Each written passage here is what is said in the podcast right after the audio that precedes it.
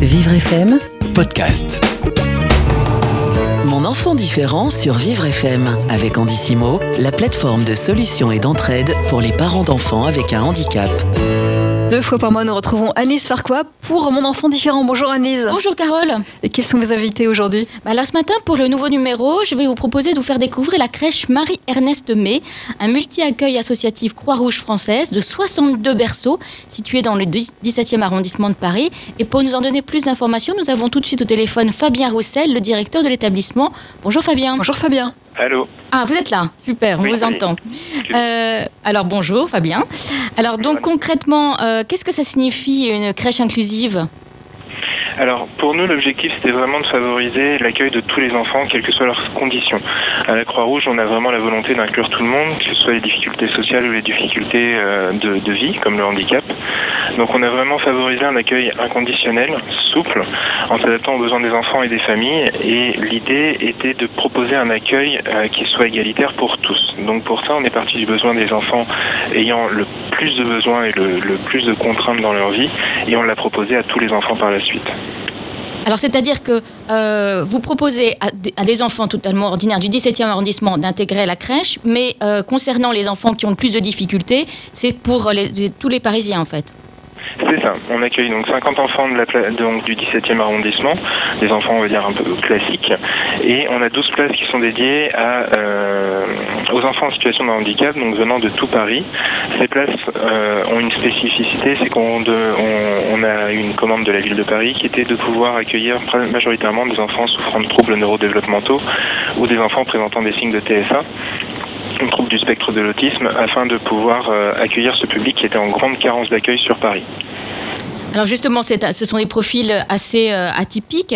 Euh, et comment ça se passe entre les parents? Puisque je crois que vous organisez assez régulièrement des rencontres entre les parents, des temps de partage et d'échange. C'était important que les parents se connaissent et discutent régulièrement entre eux? C'est bien ça. Donc en fait, beaucoup de ces familles avec donc, des enfants en situation de handicap sont assez isolées sur Paris. Majoritairement, elles ont été dé- dépistées très tôt et donc présentent des, et donc sont souvent issues d'une de, familles issues de difficultés sociales.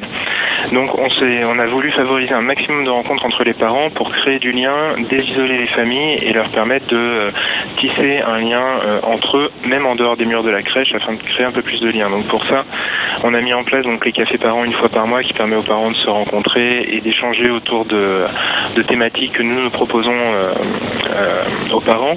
Les ateliers ouverts qui sont des temps euh, de vie pour les enfants, leur permettant de partager avec leurs parents des temps d'éveil. Ça peut être des ateliers pâtisserie, des ateliers motricité, des ateliers autour du jeu d'eau, pour vraiment favoriser du lien aussi entre le parent et l'enfant et montrer aussi que l'enfant est capable d'eux pour dédramatiser un petit peu l'image que peut avoir parfois handicap. On a aussi mis en place les ateliers du soir qui permettent aux parents de se rencontrer, là c'est sans les enfants, pour vraiment les remettre dans leur position de parents experts. C'est animé par des professionnels de la crèche, mais c'est eux qui apportent la matière première euh, de réflexion, de proposition, d'analyse, pour vraiment favoriser cette émulsion entre les parents et qui est du soutien qui puisse se mettre en place. Et on invite au maximum les parents à s'impliquer dans le fonctionnement de la structure, soit au niveau des fêtes, au niveau euh, des temps d'échange qu'on peut avoir ou au moment des temps d'accueil du matin ou du soir, pour vraiment leur permettre d'être euh, le plus impliqués dans le fonctionnement et les sortir pour une partie de l'isolement dans lequel ils sont. Euh, Fabien Russel, merci et merci de ces précisions, de nous avoir fait partager le quotidien de cette crèche multi-accueil. Vivre FM, c'est vous. Jusqu'à midi, Carole Clémence. Et avec Anis Farquois, mon enfant euh, différent et Andissimo, nous parlons d'une crèche multi-accueil, Annelise. Absolument, nous sommes toujours avec Fabien Roussel et euh, Alina nous a rejoint. Bonjour. Bonjour Alina. Bonjour. Alors vous êtes psychomotricienne dans cet établissement. Est-ce que vous pouvez nous expliquer concrètement comment s'organise une, euh, une journée dans la crèche Marie-Ernest May qui, je rappelle, accueille à la fois des enfants totalement ordinaires du 17e et euh, à la fois quelques enfants en situation de handicap?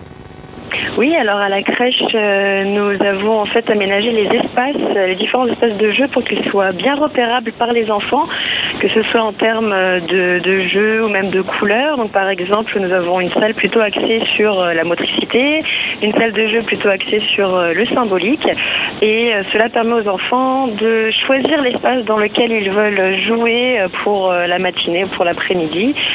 Euh, c'est organisé pour que ce soit en fait au plus proche des besoins euh, des enfants.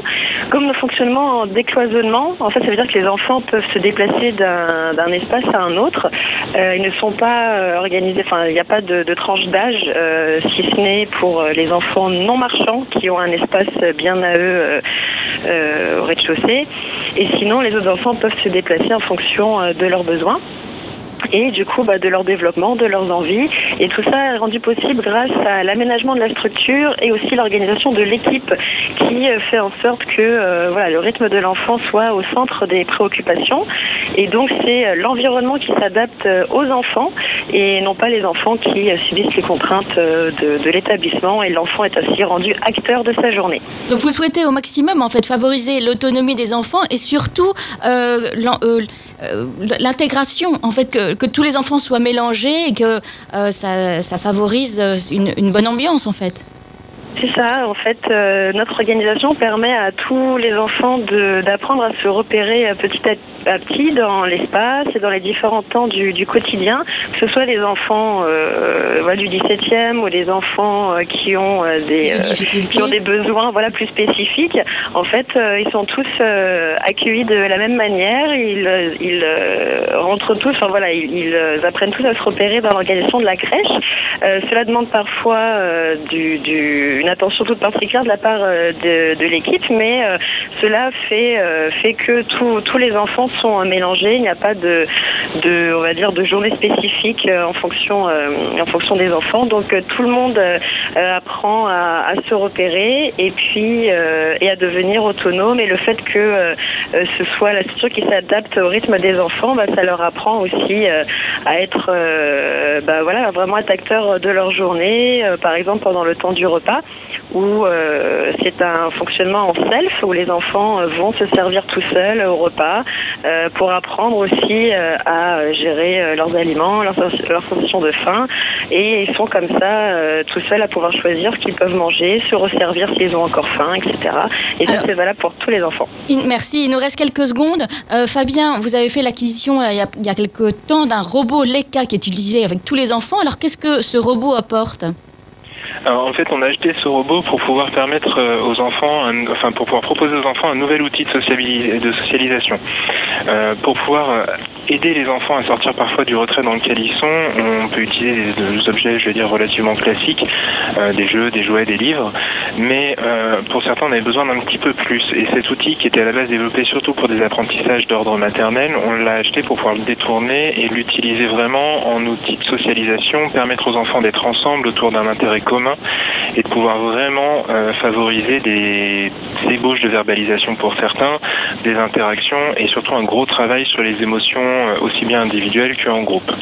Bah, Merci beaucoup Fabien Roussel, merci Alina d'avoir été avec nous ce matin et pour nous présenter la crèche Marie-Ernest May, ce très beau projet qui, nous l'espérons, se développera dans d'autres régions, n'est-ce pas Carole? Mais oui, pourquoi pas ici, en Ile-de-France. Merci Annelise, merci à vous deux. Annelise, on vous retrouve dans deux semaines pour Mon enfant différent, une autre édition. Avec plaisir. Mon enfant différent sur Vivre FM avec Andissimo, la plateforme de solutions et d'entraide pour les parents d'enfants avec un handicap.